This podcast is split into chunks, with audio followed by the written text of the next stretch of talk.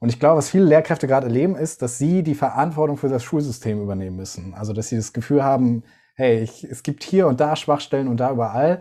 Und das ist ein ganz großer Druck, der vorher nicht da war. Alle haben, alle haben halbwegs ihr Ding gemacht. Viele Lehrer haben als Einzelkämpfer unterrichtet und spüren jetzt extrem hohen Druck, auch von der Gesellschaft. Auf einmal kommen alle, so geht's ja nicht und Schule muss dies, Schule muss das. Und ich glaube, auch Schule kann und darf ganz viel. Äh, aber ich glaube, es ist falsch, diese Verantwortung letztendlich nur bei den Lehrkräften abzuladen. Mutmacher Schule.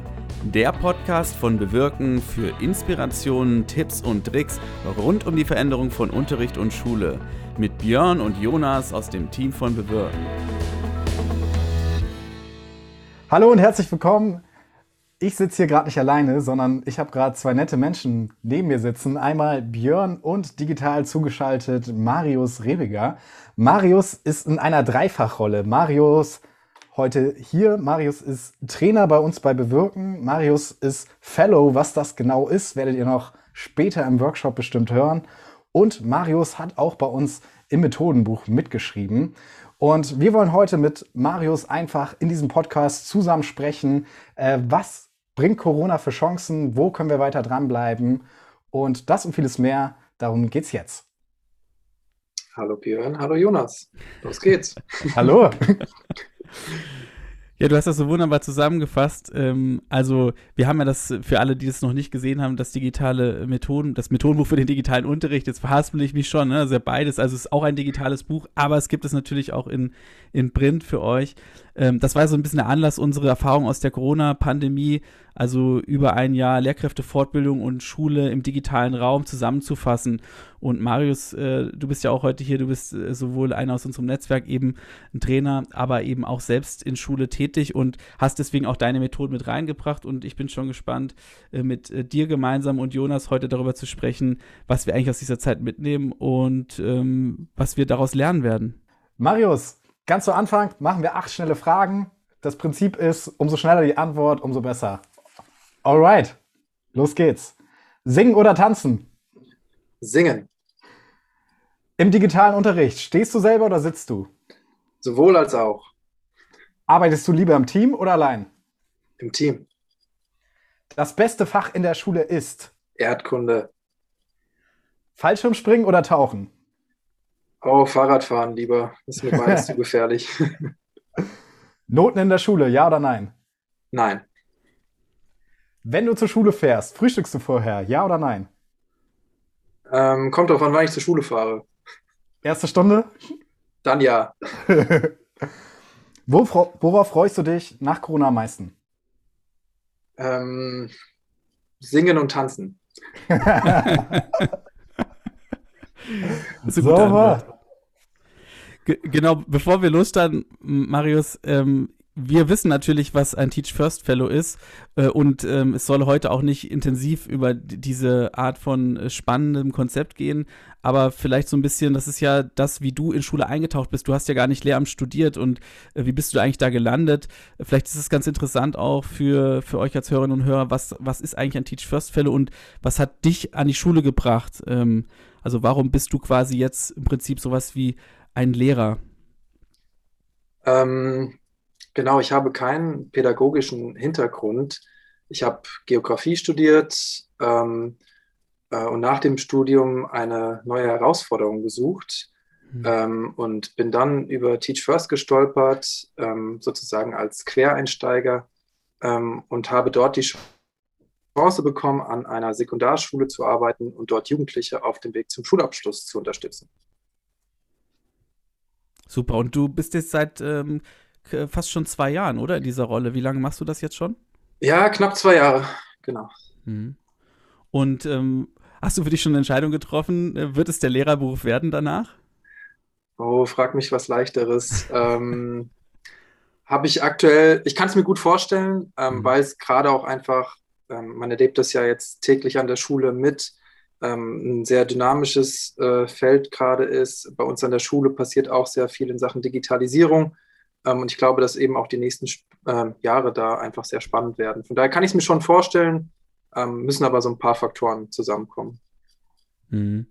Ja, wir haben im letzten Podcast mit Ruth Diekau ja schon intensiv darüber gesprochen, wie auch der Online-Unterricht äh, und der digitale Unterricht jetzt über Distanz auch letztendlich das Lernverhalten so ein bisschen verändert hat, auf einmal bestimmte Dinge nötig gemacht hat und andere Dinge möglich. Äh, wie hast du denn jetzt so die Zeit bisher erlebt und wie sieht denn konkret so dein Unterrichtsalltag aus, wenn man das überhaupt sagen kann, in dieser doch dynamischen äh, Pandemiesituation in den letzten Monaten?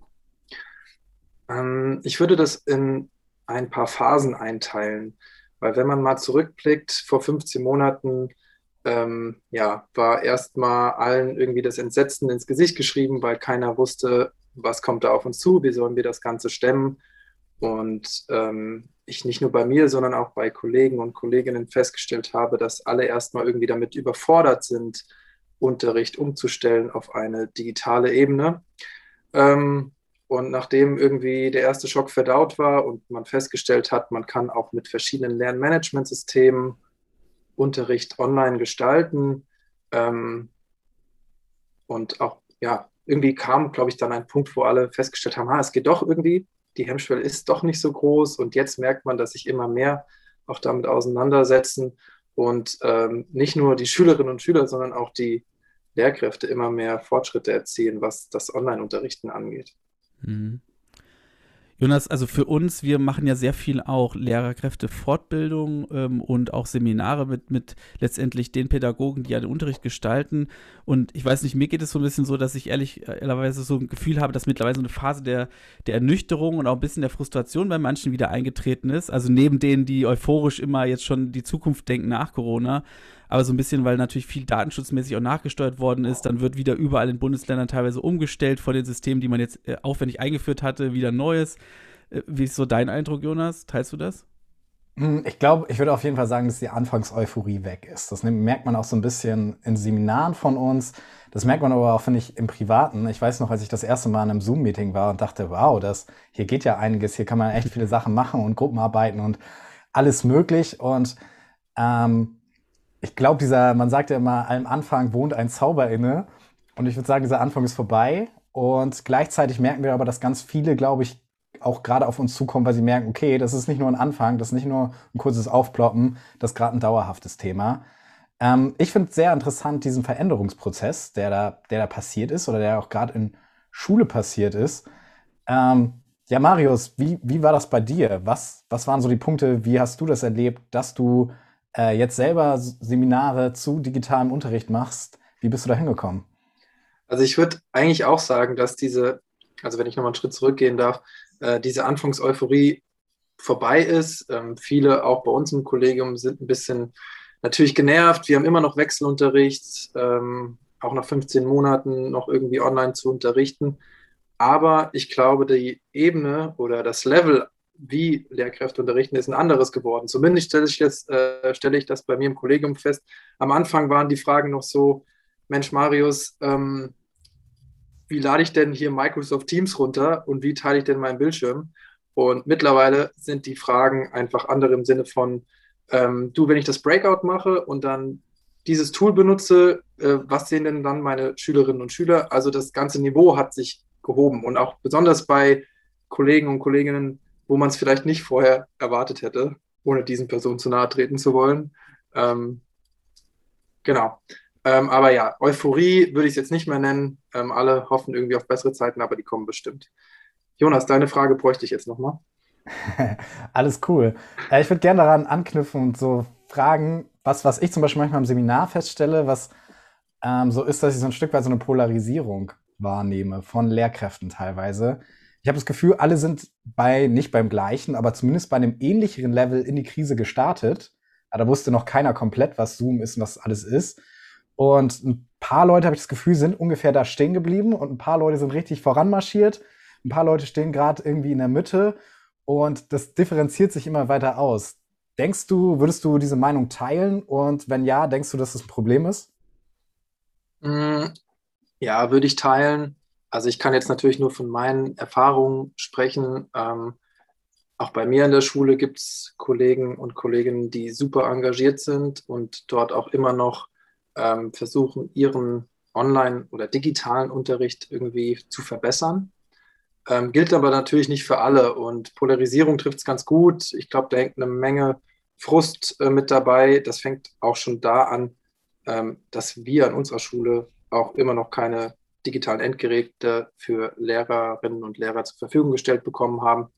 Ähm, also ich glaube, es sind irgendwie mehrere Ebenen, die da mitzudenken sind, was zu so einer Polarisierung führt.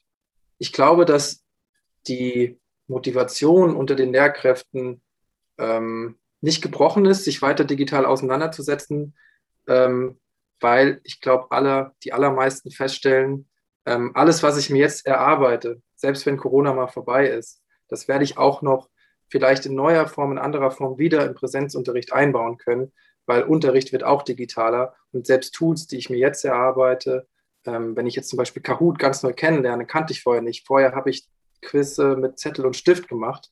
Ähm, ja, und jetzt kann ich das auch über die Endgeräte meiner Schülerinnen und Schüler, über das Whiteboard, das vielleicht neu in der Schule ist, ja, auch nutzen. Also ich glaube, das wird, ähm, ja, wird weitergedacht und ähm, hört natürlich nach Corona nicht auf.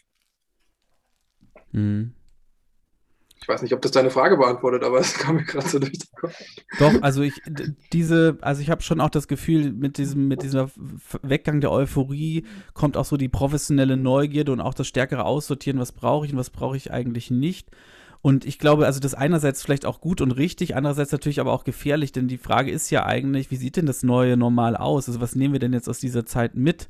Ähm, also was für Kompetenzen, man spricht ja auch häufig so von diesen digitalen Kompetenzen, den 4Ks, eine Kollaboration, kritisches Denken, Kreativität und Kommunikation. Ähm, also haben wir jetzt in der Pandemie einen Unterricht erlebt, der das mehr fördert, diese Kompetenzen oder eher nicht?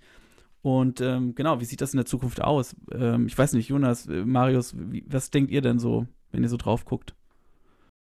Ähm, ja, mit Sicherheit. Also wenn du gerade oder wenn wir von den vier Ks sprechen, die du gerade ähm, angesprochen hast, mit Sicherheit. Ich glaube, dass viele Lehrkräfte ähm, sich das gar nicht so haben vorstellen können, welche Ebenen Unterricht auch einnehmen kann.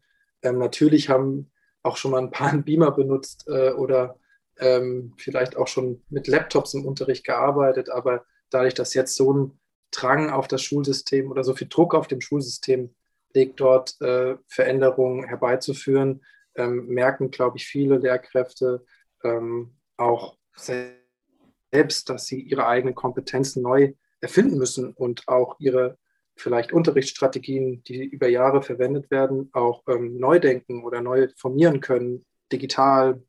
Ähm.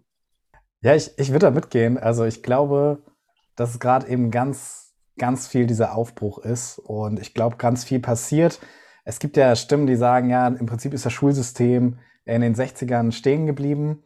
Und ich würde diese Meinung nicht komplett teilen, aber da ist bestimmt was dran. Und ich glaube, dass einfach vieles in der Schule sehr in, auf einzelnen Länderebenen, in einzelnen Schulen sehr festgefahren ist. Und über die Jahrzehnte sich nicht mehr angepasst hat, nicht mehr die Entwicklung stattgefunden hat, die hätte stattfinden müssen. Und ich glaube, was ganz viele Lehrkräfte jetzt erleben ist, also wir merken, okay, das System hat an einigen Stellen, gerade was der Digitalisierung angeht, aber gerade ganz krass, wir sind ja ganz krass den Ball auch bei Partizipation. Äh, da gibt es echt ganz große Baustellen. Und da lassen sich noch viele Baustellen aufzählen. Und ich glaube, was viele Lehrkräfte gerade erleben, ist, dass sie die Verantwortung für das Schulsystem übernehmen müssen. Also, dass sie das Gefühl haben, hey, ich, es gibt hier und da Schwachstellen und da überall. Und das ist ein ganz großer Druck, der vorher nicht da war. Alle haben alle haben halbwegs ihr Ding gemacht. Viele Lehrer haben als Einzelkämpfer unterrichtet und spüren jetzt extrem hohen Druck, auch von der Gesellschaft. Auf einmal kommen alle, so geht's ja nicht und Schule muss dies, Schule muss das. Und ich glaube, auch Schule kann und darf ganz viel. Äh, aber ich glaube, es ist falsch, diese Verantwortung letztendlich nur bei den Lehrkräften abzuladen, sondern ich glaube, da muss man manchmal ein bisschen die politische Dimension mitdenken. Und da würde ich den Ball gerne an dich zurückspielen, Marius. Wie, wie blickst du da drauf? Ähm, ja, mit Sicherheit. Also ich merke das auch in den Bewirken-Webinaren oder eben auch bei mir an der Schule. Der Unmut ist natürlich schon groß, wenn wir sehen, dass ähm, nach 15 Monaten weder Arbeitslaptops oder sonstige Technik vorhanden ist. Und ähm, da kann sich unser Schulleiter noch so stark für machen. Wenn da nichts kommt, ist natürlich die äh, Enttäuschung riesig. Ähm, gleichzeitig, ähm, glaube ich, nehmen es viele Lehrkräfte so wahr, also diesen Druck, den spüren natürlich alle, weil von dir als Lehrkraft wird erwartet, dass du guten Online-Unterricht machst, am besten dich auch noch zweiteilst, weil du ja auch noch die Kinder und Jugendliche in der Schule ähm, gut unterrichten sollst. Aber die, die zu Hause sind, auch noch gut versorgen sollst mit Lernmaterialien, am besten noch Lernvideos und Tools und was noch alles. Ähm, und da kommen natürlich viele Menschen an ihre Kapazitäten. Äh, nicht nur die Lehrkräfte übrigens, natürlich auch die Schülerinnen und Schüler, die, denen auch Struktur fehlt. Ähm, ja, und ich weiß nicht, ob ich dann, hm, ne, ja, ist die Frage, ob die Politik sowas dann auch leisten kann, ob es dann, dann schon allein dadurch besser wird, wenn alle irgendwie mit technischen Geräten ähm, ausgestattet sind. Ich glaube, der, natürlich ist der Wandel ja auch erkennbar. Ich kann für NRW sprechen. Ich meine, bei uns in Nordrhein-Westfalen äh, wird es ab dem nächsten Schuljahr, meine ich, Informatik ab der fünften Klasse als Pflichtfach geben. Ähm, ist ein kleiner Schritt. äh, mal gucken, wie der dann, ähm, wie es dann weitergeht. Ähm, ja, aber ist auch schwer zu sagen, passiert das gerade schnell oder sind wir langsam? Schwer einzuschätzen, finde ich. sagt mhm. Mm, ich würde da, glaube ich, gar nicht so die Bewertung vornehmen, sondern ich glaube, es ein bisschen mehr zu gucken, so ein bisschen mehr wieder den Kompass aus dem Keller zu holen, der auf den lange nicht im Schulprozessen geschaut wurde, und zu gucken, wo wollen wir denn eigentlich hin? Was ist denn eigentlich unsere Vision, Perspektive und wie können wir da hinkommen? Jonas, danke, das ist eine Steilvorlage, weil ähm, ich bin ja selber Organisationsentwickler und bringe immer so diese Transformationsbrille mit. Das, das ist ja das, was ähm, uns in Bewirken auch letztendlich in der Endkonsequenz so treibt, wenn wir sagen, wir sind Begleiter von, von Schulleitung, von Lehrkräften, von Schule in der Veränderung. Und bei uns rufen ja auch Schulleitungen an und wir begleiten ja einige in solchen Prozessen oder helfen ihnen zumindest diesen Weg da reinzugehen. Und ich erlebe auch, dass es eigentlich jetzt eher darum geht, wie du sagst, äh, diese ganzen äh, Erfahrungen aus der Pandemiezeit und auch diese ganzen teilweise ja schon Technik, die auf einmal äh, in der Schule sitzt, die zu Hause vorhanden ist, die, äh, die iPads, die angeschafft sind, die Rechner, die kommen und die Software, die da ist, ähm, jetzt irgendwie sinnbringend auch einzusetzen und mit den Erfahrungen zu spicken, dass man äh, die Lernräume auch vielleicht auch mal neu denken kann oder das, was man vielleicht in der Pandemie aus der Not heraus gemacht hat, auch zukünftig ein Lernraum sein kann, der gut ist. Ja, also die größte Gefahr ist quasi gleichzeitig die größte Chance. Ne? Aus der Transformationsbrille heraus ist jetzt in den nächsten, sagen wir mal, den nächsten zwölf Monaten vor allen Dingen, ist der Zeitpunkt, in dem wir gemeinsam gucken müssen, dass wir diese Erfahrung auch in kleine Experimente überführen oder auch in neue Strukturen. Weil ansonsten ist das System sehr mächtig. Ne? Auch das einer einzigen Schule, einer einzelnen Schule, sind die erstmal wieder alle da, die SchülerInnen, ne? kommt man wieder in diese normalen äh, Traps rein, die normalen Strukturen. Ähm, und dann ist die Gefahr schon sehr groß, dass man da auch wieder zurückklappt. Ähm, also das ist so ein bisschen, wo ich einfach ein bisschen äh, Angst vor habe, aber wo wir auch immer Mut machen wollen und auch ja dann begleiten, wenn es geht. Wenn wir jetzt so ein bisschen auf den konkreten Unterricht gucken, ich bin da mal so ein bisschen zwiegespalten. Ich selber habe ja vor allen Dingen mit äh, Erwachsenen, also mit Lehrkräften zu tun. Was ist so dein Einblick, wenn du auf den Unterricht mit Jugendlichen guckst, Marius? Was ist denn für dich das, was jetzt gerade auch vielleicht der Vorteil von Online- oder Hybridunterricht ist? Also was davon äh, merkst du, hat einen Wert, vielleicht auch eine Art und Weise, wie du es tust, gar nicht, dass es äh, online ist. Und, und was müssen wir denn eigentlich überführen in eine neue Zeit aus deiner Sicht? Hm. Also, hm. ich glaube, dass der aktuelle Online-Unterricht methodisch Vorteile mit sich bringt gegenüber dem Präsenzunterricht, so wie er jetzt gerade ist. Hm. In der Schule können viele Lehrkräfte keine Gruppenarbeiten durchführen. Ähm, online geht das äh, mit Breakouts ähm, oder ähnlichem. Mm, und ich glaube, dass ähm, wir online vielleicht auch noch viel mehr Möglichkeiten haben, Abwechslung oder ähm, Interaktion einzubringen, als, als wir es vielleicht bisher, äh, bisher dachten. Ähm, das versuche ich auch immer wieder Kollegen und Kolleginnen zu erzählen, auch in den Bewirken-Webinaren. Ähm, ich meine, das Methodenbuch ist das beste Beispiel. Ähm, da gibt es eine ganze Reihe an, an Dingen, die wir auch umsetzen können, ähm, wo wir Schüler anim, äh, animieren oder aktivieren können. Ähm, natürlich, so wie, so wie der Präsenzunterricht natürlich aktuell ist, ist, das, äh, ist die methodische Landschaft eher rar. Ähm, mhm. Zumindest in NRW. Ich weiß gar nicht, wo überall gerade normaler Unterricht stattfinden kann. Ähm, ja. Was, da, da war aber noch mehr drin in deiner Frage, auf das habe ich jetzt noch nicht alles beantwortet. Nee, ich finde das super spannend. Ehrlich gesagt, ich habe da noch gar nie so drüber nachgedacht. Also ich kenne aus der Arbeit der Erwachsenenfortbildung und auch letztendlich der Transformations-, Veränderungsarbeiten, also in Schulentwicklungsprozessen, vor Corona war zum Beispiel dieses Thema Gruppenarbeit, Murmelgruppen, also auch mit verschiedenen Settings zu arbeiten in so Workshops und Veranstaltungen ist ein wichtiges Element, ne? weil das schafft ja gute Dialogprozesse. Und Dialogprozesse sind letztendlich nichts anderes als auch ein Lernprozess. Also das heißt, äh, den eigenen Standpunkt hinterfragen und auch besser verstehen, mit anderen ins Gespräch kommen darüber und dann vielleicht auch Neues entwickeln. Ne? Also in Schule neues Wissen, neuen Stoff, in Veränderungsprozessen, in Schulentwicklung, vielleicht die Zukunft, wie Schule dann aussieht oder Unterricht. Und dafür braucht es kleinere Gruppen, dafür braucht es den intensiven Austausch. Und das stimmt tatsächlich. Also wenn ich an das äh, zurückdenke, wie ich selber Schule erlebt habe und auch das, was mir Lehrkräfte häufig erzählen, ist es wirklich so wahrscheinlich, dass in Präsenz noch viel weniger diese, ähm, diese Metamethoden, sage ich immer gerne, von Gruppenarbeit und, und Peers und Tandems und so genutzt worden, einfach weil es halt aufwendig ist, Unruhe reinbringt. Auch so ein, so ein wichtiges Thema, also Chaos, Unruhe ähm, die in der Strukturschule einfach in einer engen Taktung und so auch räumlich natürlich schwer ja. unterzubringen sind. Ja, voll. Also ich glaube, gerade so die Räume, das ist ja oft ein Problem. Äh, da finde ich auch, wir haben einmal, oder ist nicht lange her, ein Seminar mit 120 äh, Teilnehmenden gehabt. Und äh, da haben wir auch eine Breakout-Session gehabt. Und ne, das waren dann irgendwie 30 Räume. Und wir hätten ja nie im Leben, hätten wir irgendwie die Möglichkeit gehabt, so einen großen Raum zu haben. Und dann in 30 Einzelräume unterzugehen, wo jeder seinen Platz hat, um eine Gruppenarbeit zu machen. Ja, das ist schon auch geil manchmal. Also das verliert, diesen Blick verliert man auch manchmal, finde ich. Ja. Das wäre in der Schule gar nicht möglich. Da ist es immer so ein Krampf, sich irgendwie einen freien Raum zu erarbeiten.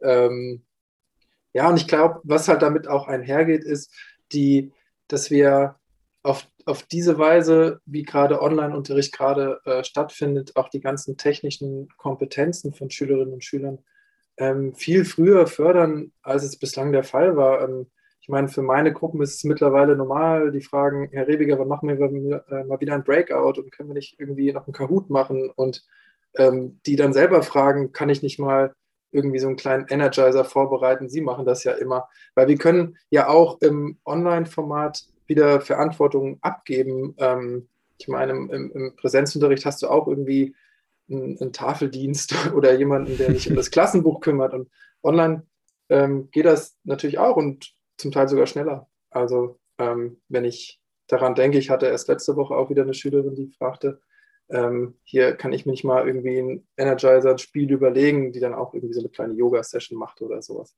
Ähm, geht auch ja, alles. Cool. Und, und ist das für dich denkbar? Also kann das auch in Zukunft in Schule auch wieder in Präsenz, kann das auch Raum haben? Und, und braucht es dafür was Bestimmtes? Hm, meinst du diese Verantwortungsabgabe? Mhm, ja, also Verantwortung, also ich, ich frage mich das gerade, wir haben ja letzten, im letzten Podcast auch intensiv auf dieses Thema Lernbegleiterrolle gesteckt. Es gibt ja spannende Schulkonzepte, so Lernmethoden, also das Thema Lernateliers oder selbstorganisiertes Lernen als Konzept.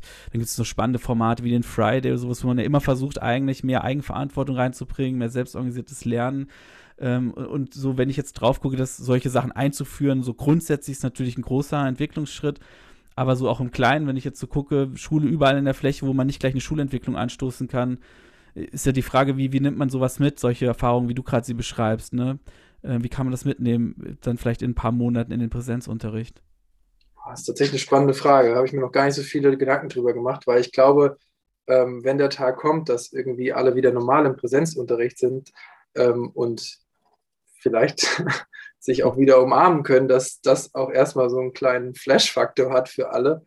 Ähm, und natürlich besteht aber die Gefahr, dass man wieder in so ein, ja, ich Trott, weiß ich nicht, ob man es Trott nennen soll, aber irgendwie in bekannte Muster zurückfällt, ähm, wie dann so eine, hm, habe ich tatsächlich noch keine gute Antwort drauf. Da müsste ich ein bisschen länger drüber überlegen oder drüber mhm. nachdenken, äh, wie, das, wie sich das dann neu gestalten äh, wird mhm. oder kann. Was meint ihr denn? Hm, ich denke manchmal gerade auch bei solchen Sachen, dass mir gerade noch so ein Gedanke, der mir da auch dazu in den Kopf gekommen ist, ist, also ich glaube, ganz viele sehen sich ja eigentlich total danach, ne? Also so diese Frage, wann ist endlich, wann ist es endlich wieder so, wie es nie war?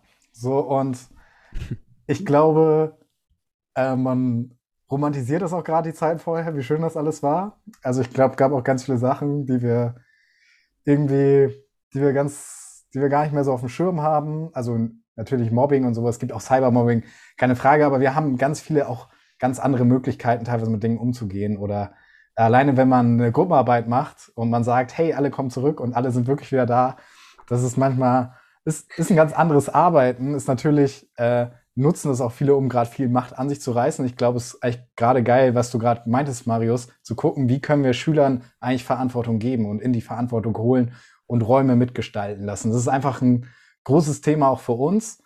Ähm, ein Gedanken, den ich gerade hatte, ist, ähm, ich glaube, dass viele Lehrkräfte sich auch deswegen so danach sehen, weil die oft haben die 20 Jahre Lehrerfahrung. Die haben ihren Unterricht perfektioniert, die haben an vielen Stellen, machen die auch einen richtig guten Unterricht. Und jetzt muss ich das online ja alles neu lernen. Das heißt, ich kann online, ich kann ein paar Sachen übernehmen, aber ich kann wirklich nur einen Teil übernehmen. Online ist schon was anderes. Und man sehnt sich jetzt danach, wann kann ich es endlich wieder so machen, wie ich es immer gemacht habe. Und ich glaube, wir müssen auch ein bisschen verstehen, dass wir das gerade, was wir machen, ein ganz neuer Lernprozess ist, der gerade anfängt und der, wo viele gerade drin sind, sich und sich bewegen. Und ich glaube echt, die große Herausforderung ist das, wie man das, was jetzt an Guten da ist, ähm, mit den Erfahrungen, die vorher gemacht wurden, kann verbinden. Also wie können wir das Beste von beiden sozusagen kanalisieren und äh, zusammenbringen? Hm. Also ich habe auch gerade drüber nachgedacht. Ähm, das teile ich alles. Ich glaube, und das sind wir bei den Themen, die eben leider nicht so schnell zu verändern sind oder eigentlich vielleicht nur, wenn, ähm, wenn ihr als Hörerin quasi, wenn ihr als Lehrende oder auch in Schulleitung Allianzen bildet. Ne? Also gemeinsam ist man stärker. Ähm, aber also ich glaube tatsächlich, am Ende sind wir doch wieder bei den Themen, die ein bisschen mehr sind, als nur meinen eigenen Unterricht zu gestalten. Denn ich glaube, und da habe ich auch ein bisschen Angst vor, das Strukturgebendste in vielen Schulen ist ja einfach immer noch diese räumliche Struktur. Also klar, Klassenzimmer mit den schon, äh, Marius, auch von dir ähm, äh, erzählten Beschränkungen, die das einfach mit sich bringt. Dann die zeitliche Struktur, ne, entweder noch in 45-Minuten-Taktung ähm, oder 90-Minuten-Taktung entsprechend mit einer klaren Unterrichtsstruktur, einem klaren Plan und so. Ähm, und mein Gefühl ist, dass wenn wir es nicht schaffen, teilweise zumindest in, in gewissem Rahmen solche Strukturen auch aufzubrechen nach dieser Zeit, also ich sage immer gern Freiräume bauen für etwas Neues, was da kommen kann. Ähm, also vielleicht eben auch, um diesen Transfer von dieser komischen Hybrid- und Online-Welt in die normale gestalten zu können dann wird es schwierig. Also und ich gerade auch in den Schulentwicklungsprozessen, die wir gerade trotz Pandemie teilweise begleiten oder von denen ich auch weiß, also teilweise stehen wir auch eher so als, als, als Empfehlung, als Tippgeber am Rande. Äh, da erlebe ich häufig, dass es echt viel Wert hat, dass man überhaupt Freiräume schafft, also mal ein paar Strukturen aufbricht. Und ich glaube, anders werden wir fast nicht hinkriegen, weil die einzelne Lehrkraft, das war auch schon vor der Pandemie so, ähm, wenn man dann sich dran macht, dann kann man ja nur so ein bisschen, ich kann nur besser werden, so in meinen 45 Minuten aber der Gestaltungsspielraum ist dann doch irgendwie sehr begrenzt. Was mir dazu gerade einfällt, ähm, ich glaube auch, dass es Bedarf gibt, ähm, ja, Strukturen aufzubrechen im Kontext Schule. Ich dachte da gerade an unsere Lehrerkonferenz. Ähm, das Kollegium war riesig begeistert, als die erste Lehrerkonferenz digital stattfinden konnte und sich alle Herzchen und Smileys und sonst was zuschicken konnten und irgendwie nicht noch alle Dienstagnachmittag irgendwie in einem großen Aula sitzen müssen, ähm, äh, um irgendwie, wo, wo, sich das immer ewig hinzieht. Ähm, also da werden auch Formate, die jetzt nicht nur unterrichtsbezogen sind, glaube ich, wieder neu gedacht, die irgendwie im Kontext Schule so mit, äh, ja, mitschwingen. Ähm, Wenn es eine Lehrerkonferenz ist oder auch, wir haben ja auch äh, ähm, wir haben ja auch eine, eine, Gruppe an, an Lehrkräften, die nur für die zehnten Klassen zum Beispiel zuständig sind. Wir treffen uns auch online, tauschen uns aus, sammeln dort Ideen. Dort kannst du viel schneller Sachen ablegen, ähm, als wenn wir nur mit Zettel und Stift in der Runde sitzen würden. Einer mhm. oder eine schreibt Protokoll und schickt es den anderen per E-Mail. Also ähm, dadurch wird Zeit eingespart, Dinge passieren auch schneller, ähm, Absprachen können besser geregelt werden. Mhm. super Sache. Also eine Sache, vielleicht, ich wollte das große Fass gar nicht aufmachen und es ist vielleicht auch schon wieder viel zu konkret. Wir sind ja gerade in der Transformation, aber weil du, weil du äh, von Teamzusammenarbeit sprichst, also ein riesen Thema, was ich ja auch persönlich aus dieser Zeit mitnehme. Also wir haben ja vorher schon sehr viel online gemacht, weil wir einfach bundesweit tätig sind und, und mit Schulen und Lehrkräften überall zu tun haben. Aber auch bei uns intern im Team. Ne? Wir sitzen nicht alle vor Ort an einem Fleck, aber man hat doch dann sehr viel eben mit den klassischen, man hat telefoniert, man hat sich mal kurz online getroffen. Und jetzt zum Beispiel, was wir für uns entdeckt haben, sind Board-Tools, also als Riesenthema.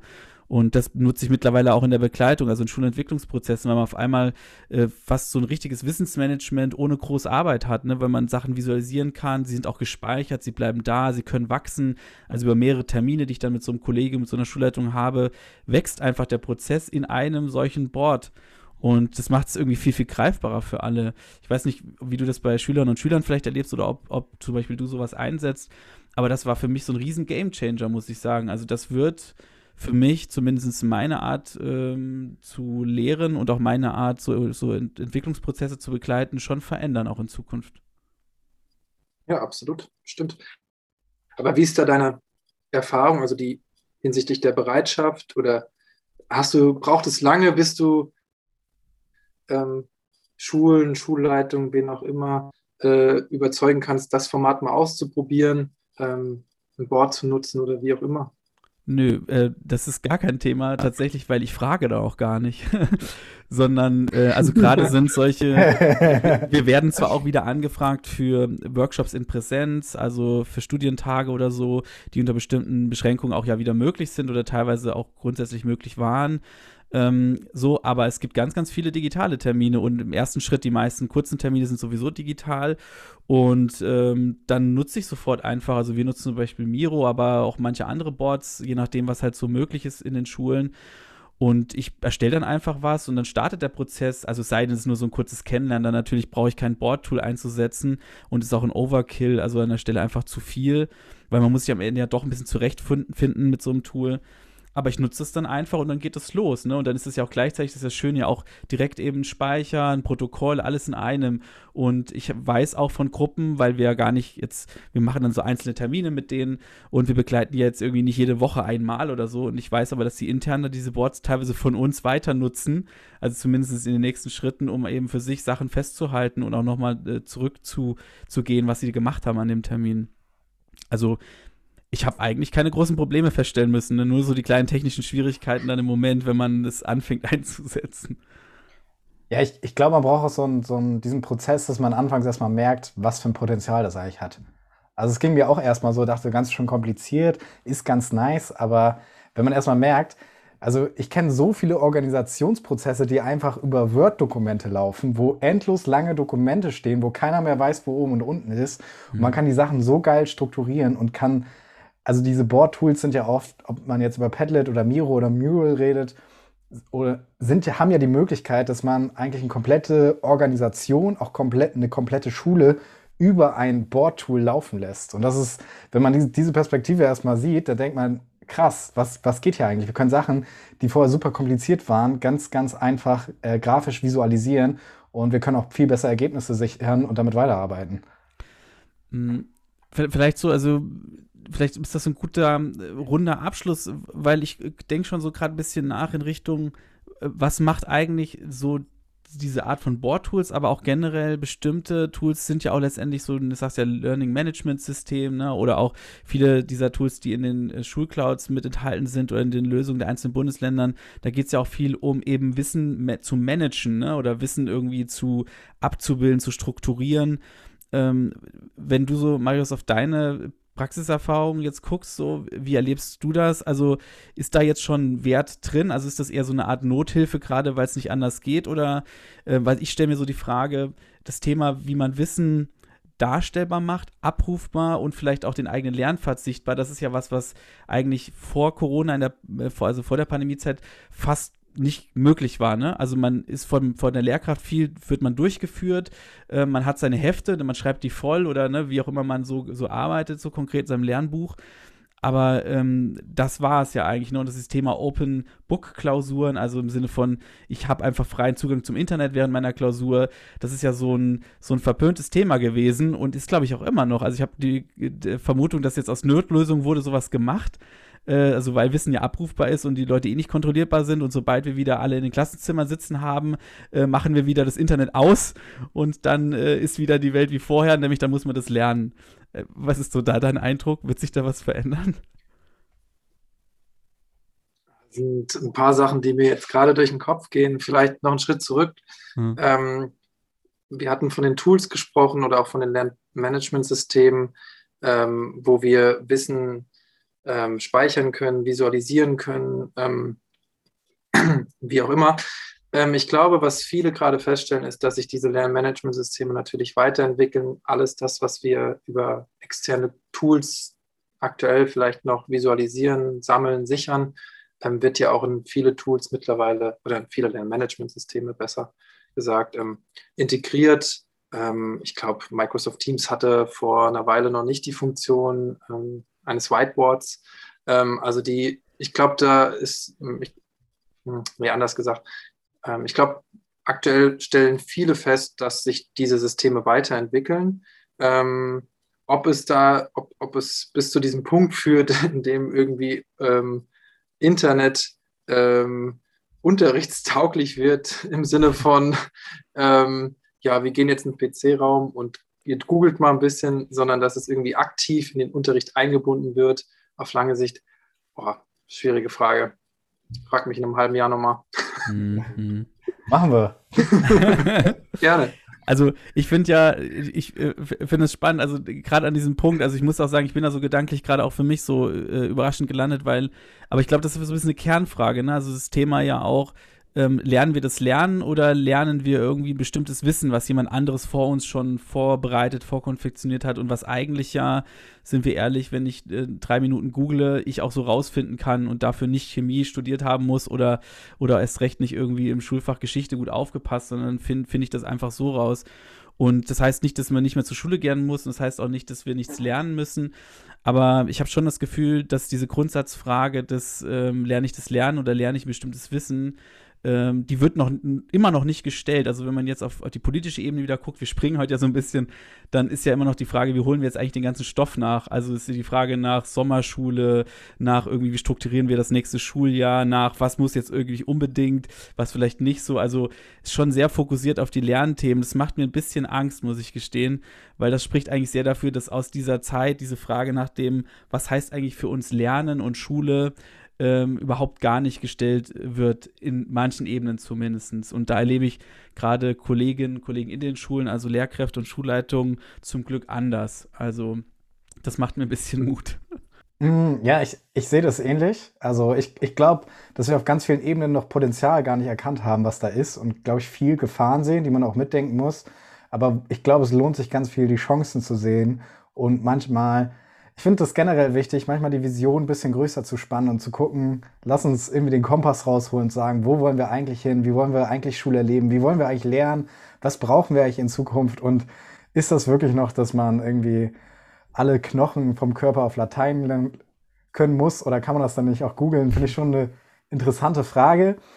Ähm, ich würde gerne das Thema nochmal auf, auf eine andere Sache lenken. Und zwar, Marius, hast du ja eine ein bisschen andere Perspektive auf Schule, einfach durch deine Rolle, dass du eigentlich gelernter Geograf bist und ähm, Geografie studiert hast.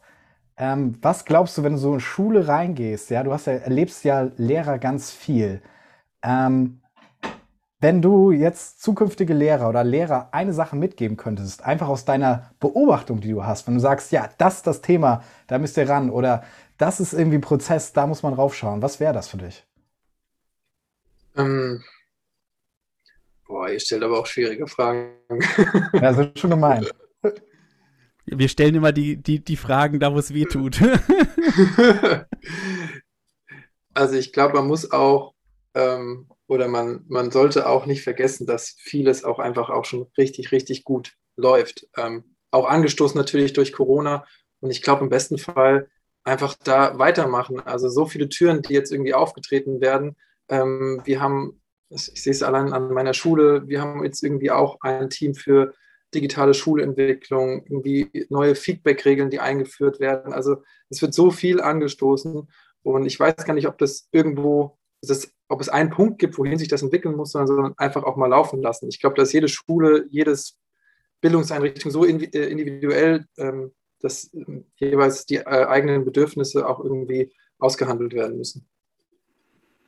Das ähm, finde ich ist ein gutes Schlusswort und ich, ich mag ja immer gerne Otto Scham und die Theorie U in, in den Raum ziehen äh, und das mache ich heute nur, weil es gibt noch ein Wort, was ich noch dazu packen würde und da tue ich mich persönlich auch immer schwer und muss mich in meiner Begleiterrolle immer bremsen, ist das Wort loslassen.